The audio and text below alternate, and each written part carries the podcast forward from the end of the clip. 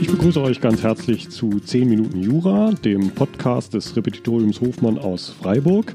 Mein Name ist Frank Hofmann, ich bin Repetitor und Anwalt für Prüfungsrecht.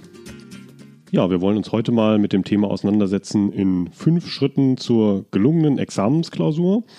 Fünf Schritte, die man wirklich in jeder Klausur durchgehen kann, in der Reihenfolge Schritt 1 Sachverhaltserfassung, Schritt 2 Brainstorming, Schritt 3 Gliederung, Schritt 4 Niederschrift, Schritt 5 Kontrolle. Ich wiederhole nochmal, Schritt 1 Sachverhaltserfassung, Schritt 2 Brainstorming, Schritt 3 Gliederung, Schritt 4 Niederschrift, Schritt 5 Kontrolle. Vorab, wenn man möchte, äh, ein Schritt 0, wenn die Klausur ausgeteilt wird. Äh, es ist ja so, diese Klausuren, die setzen einen so oder so erstmal fürchterlich unter Stress. Äh, die meisten oder viele geraten gerade am Anfang sehr schnell in Hektik nach dem Motto, ich habe jetzt nur noch 4 Stunden 59 Minuten Zeit.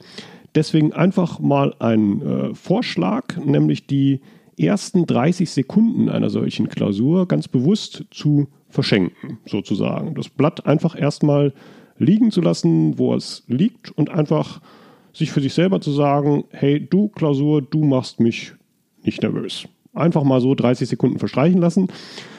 Das mag sich jetzt für den einen oder anderen etwas esoterisch äh, anhören. So ein Papier ist ja nur aus Holz, kann einen in dem Sinne eigentlich nichts tun, aber probiert es einfach mal aus. Es dient dazu, sich von Anfang an in der Klausur auf den richtigen Track zu setzen. Und der richtige Track, der heißt in dem Fall Ruhe, sich nicht aus der Ruhe bringen lassen. Ja, dann Schritt 1, äh, die Sachverhaltserfassung, die ist wichtig und die wird häufig unterschätzt. Äh, das hat auch viel mit Hektik zu tun, aber auch damit, dass man gleich die Klausur lösen möchte. Man hat ja häufig schon, wenn man den ersten Absatz liest, hat man bestimmte Lösungsideen, die man durchdenken möchte.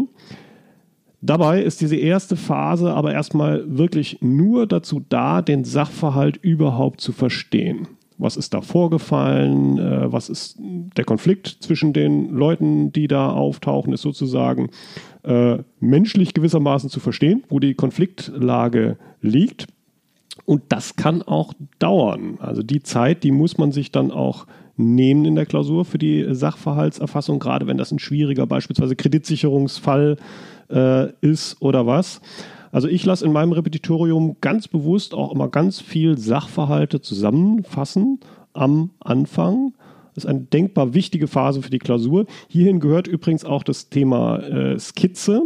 Das wäre vielleicht auch irgendwann nochmal einen eigenen Podcast wert. Auch das sehr wichtig, das für sich zu kultivieren, gute Skizzen äh, zu machen und auch dafür vor allem sich alle Zeit der Welt zu nehmen. Gerade am Anfang der Klausur, also gerade hier, nicht in operative Hektik zu verfallen. Ja, und auch nochmal zu der äh, Angst, nicht fertig zu werden in der Klausur. Es gilt der Grundsatz, das wird für alle weiteren Phasen auch äh, gelten. Je mehr Zeit man sich am Anfang der Klausur für alle Phasen, die da anliegen, nimmt, also auch dann Brainstorming, Gliederung und so weiter, dafür dann aber später in der Klausur ganz genau weiß, wo man lang will, desto weniger gerät man am Ende der Klausur in Zeitnot. Das Grundprinzip ist, je mehr Zeit man sich am Anfang nimmt, die Klausur richtig zu verstehen, desto weniger gerät man am Ende in Zeitnot. Es merkt übrigens auch der Korrektor sofort, ob man den Sachverhalt wirklich äh, zur Gänze verstanden hat. Sprich, diese erste Phase lohnt sich, Sachverhaltserfassung der wirklich alle Zeit zu geben, die sie braucht. Schritt 2, dann Brainstorming. So nenne ich das hier in meinem Unterricht im Repetitorium. Darunter verstehe ich bewusst erstmal ganz ungeordnet Gedanken zum Fall zu sammeln. Also nicht etwa zu früh schon mit einem Aufbauschema rangehen zu wollen an den Fall. Das hat folgenden Hintergrund. Äh, zu früh sich mit einem Schema mit dem Fall auseinanderzusetzen, führt häufig zu so einer gewissen Perspektivverengung, dass man eben nur noch ein Schema abklappert und dabei bestimmte interessante Aspekte des äh, Falles, die in der Lösung durchaus eine Rolle spielen und auch wirklich Punkte äh, geben, die aber vielleicht so etwas abseits des Wegesrandes liegen, dass man die äh, übersieht. Äh, also, dass man sagt, ach ja, könnte auch mal eine GOA sein. Irgendwie äh, Gedanken nachfolgt zu einzelnen Aspekten äh, des Falles und sich nicht zu früh durch die Perspektive eines Aufbauschemas verengen lässt hier. Äh, das Brainstorming auch nicht zu früh beenden. Häufig ist es so, dass man am Anfang viele Ideen hat, was man machen könnte, dann kommt mal eine ganze Weile nichts und dann kommt häufig nochmal so eine zweite Welle von äh, Ideen. Also da nicht zu früh das Brainstorming kappen. Erst wenn man wirklich das Gefühl hat, so, jetzt kommt nichts mehr, jetzt habe ich wirklich alle Ideen, die man hier haben kann, zu dem Fall habe ich jetzt, dann auch bewusst einen Cut setzen für sich und sagen, so, das Brainstorming ist jetzt beendet und jetzt gehe ich systematisch mit der Gliederung an den Fall ran. Ja, das ist dann der Schritt 3, die systematische Gliederung des Falles. Jetzt gliedert man wirklich den Fall systematisch nach den Aufbauschemata, die man gelernt hat, Stück für Stück durch, also etwa Zulässigkeit und Begründetheit einer Klage oder äh, das Anspruchsschema im Zivilrecht.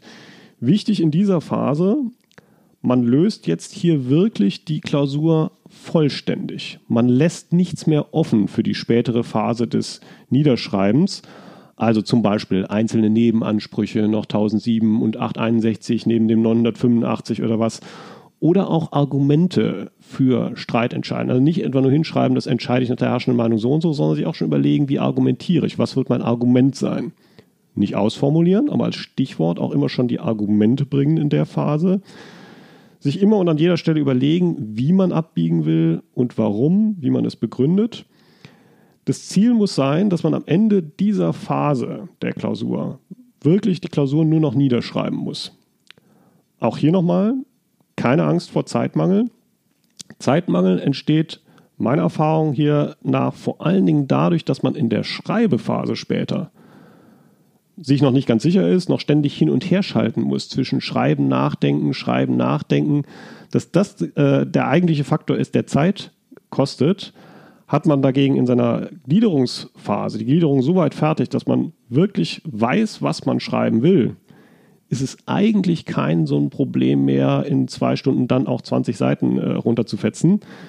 Deswegen Gliederungsphase lautet die Aufgabe, sich wirklich komplett klar zu werden, welche Klausur will ich hier schreiben, inklusive aller Weichenstellungen, die man vornimmt, Argumente und so weiter, sodass man dann die Klausur wirklich nur noch niederschreiben muss. Dann Schritt 4, Schreiben der Klausur.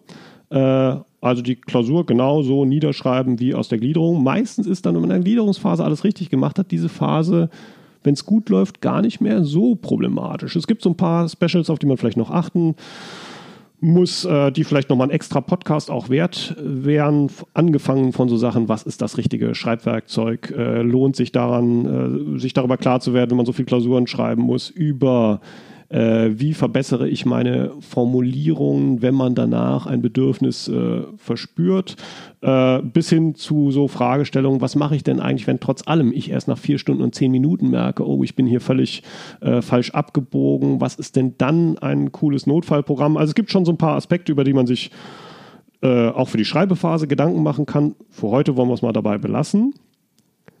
Schritt 5 ist dann die Kontrolle. Also es sich idealerweise anzutrainieren, dass man zum Schluss immer noch so eine Viertelstunde Zeit hat, äh, dass man die Klausur einfach nochmal einmal durchgehen kann, auf Richtigkeit kontrollieren kann. Äh, ich weiß, es ist ein hoher Anspruch, sich diese Viertelstunde zum Schluss dann auch noch äh, frei zu haben, aber es lohnt sich wirklich, man findet eigentlich immer noch irgendwas. Man kann das zum Beispiel auch trainieren, indem man Übungsklausuren äh, mal trainiert, auf, äh, statt auf fünf Stunden auf vier Stunden und 30 Minuten zu schreiben. Also so gewissermaßen das Unterbewusstsein daran gewöhnt, dass man da noch so einen Puffer hat zum Schluss. Äh, es lohnt sich, sich da zum Schluss noch eine Viertelstunde zu reservieren, weil beim nochmaligen Durchgehen der Klausur finden sich eigentlich immer noch Einzelaspekte, die sehr rasch zu reparieren sind und dann auch später nochmal extra Punkte geben, angefangen von Delikten, die man dann doch noch vergessen hat, bis hin zu ja, eben Kleinigkeiten, die noch zu korrigieren sind. Ja, also die fünf Schritte nochmal kurz zusammengefasst. Schritt 1, Sachverhaltserfassung. Wie gesagt, sich da alle Zeit der Welt nehmen, nicht unter Hektik setzen lassen. Schritt 2, Brainstorming, bewusst ungeordnet sammeln, was einem zur Klausur ein- oder auffällt. Schritt 3, Gliederung. Die Klausur wirklich vollständig gliedern, sodass man sie hinterher nur noch niederzuschreiben braucht. Schritt 4, schreiben. Und Schritt 5, sich immer noch etwas Zeit zur Kontrolle reservieren. Ja, das war's für heute. Wenn euch der Podcast gefallen hat, findet ihr alle Folgen auch auf meiner Website www.repetitorium-hofmann.de. Dort findet ihr auch einige kostenlose Skripten für euer Studium. Wenn ihr Wünsche habt, was ich in diesem Podcast mal besprechen soll, schickt mir einfach gerne eine Mail. Die Adresse findet ihr auch auf meiner Website. Ja, würde mich freuen, wenn ihr dem Podcast weiter folgt. Macht's gut, viel Erfolg in euren Klausuren und tschüss.